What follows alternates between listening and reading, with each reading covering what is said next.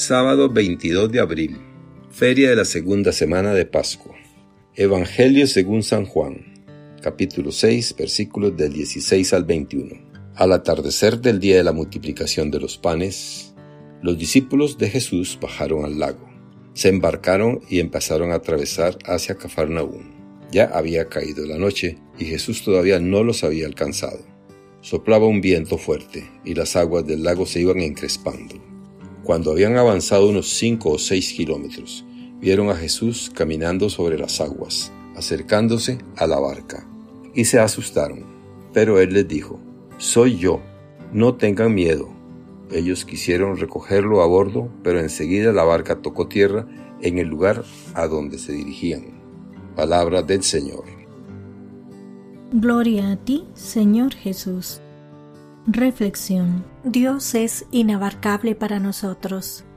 Es materialmente imposible que lleguemos a contener a Dios en toda su amplitud y grandeza. Es lógico. Es como tratar de meter el océano en una vasija, por más grande que ésta sea. Podemos aproximarnos con la imaginación o con la intuición, pero nunca, en ningún aspecto lograremos abarcarlo por completo. Esto es así. No puede haber discusión a este respecto.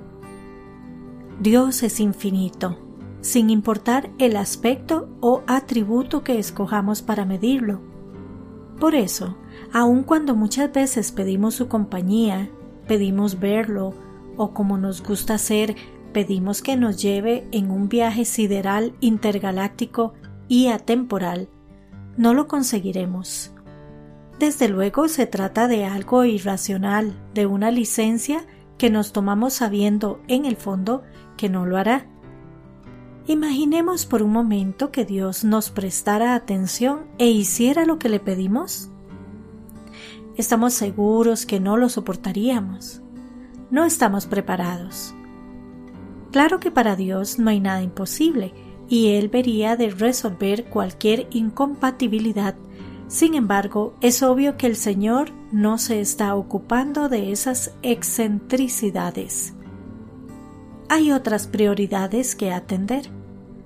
Además, no se trata de hacer nuestros caprichos y responder a las absurdas pruebas que podríamos estar tentados a imponerle. Dios está a nuestro servicio porque Él así lo ha querido, pero no del modo en que algunos imaginamos. No se trata de un genio al que controlamos con el chasquido de nuestros dedos. Él es el autor del universo y todo corresponde a un plan cuidadosamente trazado al que debemos ajustarnos si queremos. Sí, pues así le ha parecido bien a Dios. Nos ha creado por amor con el propósito que seamos felices y vivamos eternamente, pero alcanzarlo depende de nuestra voluntad. Entonces, Él está a nuestro servicio para ayudarnos a alcanzar este propósito. No hará nada que nos haga daño, que vaya en contra de su propia voluntad. Por eso es que no se somete a nuestros caprichos. Por más razonables que nos parezcan nuestros pensamientos y nuestras ideas, son limitadas por eso somos nosotros los que debemos ajustarnos a la voluntad de Dios y no al revés. Pero hacerlo no es fácil. Es más, nos resulta imposible. Cabe preguntarnos entonces, ¿cómo lo lograremos? Solo y exclusivamente con la ayuda de Dios. Nosotros solos no podemos. Solo alcanzaremos este propósito oyendo y haciendo lo que Dios nos manda. El resto son tonterías. No hay nada que podamos hacer sin Él. Eso es lo que nos parece que Jesucristo quiere hacernos entender. Él es Dios. Puede hacer cosas inverosímiles, como caminar sobre las aguas del mar. Es preciso que le creamos, que le oigamos y hagamos lo que nos dice ni más ni menos. Por lo tanto, nuestros viajes fantásticos son solo eso, pura fantasía. Dios tiene un plan de salvación que se va desplegando e involucra a toda la humanidad, que depende de nosotros, de nuestra fe, que alcance a todo el mundo. Dios es infinitamente misericordioso.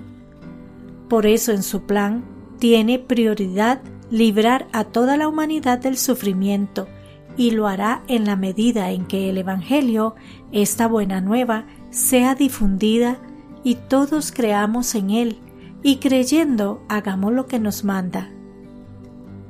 Mientras haya uno de nosotros que llore, que gima, que sufra, no estará cumplida la misión encomendada. Esto es prioritario. Eso es lo que quiere el Señor. Si hemos oído su palabra, si oyéndole nos hemos convencido que nos ama como nadie, si sentimos entonces la necesidad de corresponderle, amándole y amando a nuestros hermanos, nos empeñaremos en hacer lo que nos manda. Eso en primer lugar y por sobre todo. No descansaremos hasta no haber cumplido nuestra misión.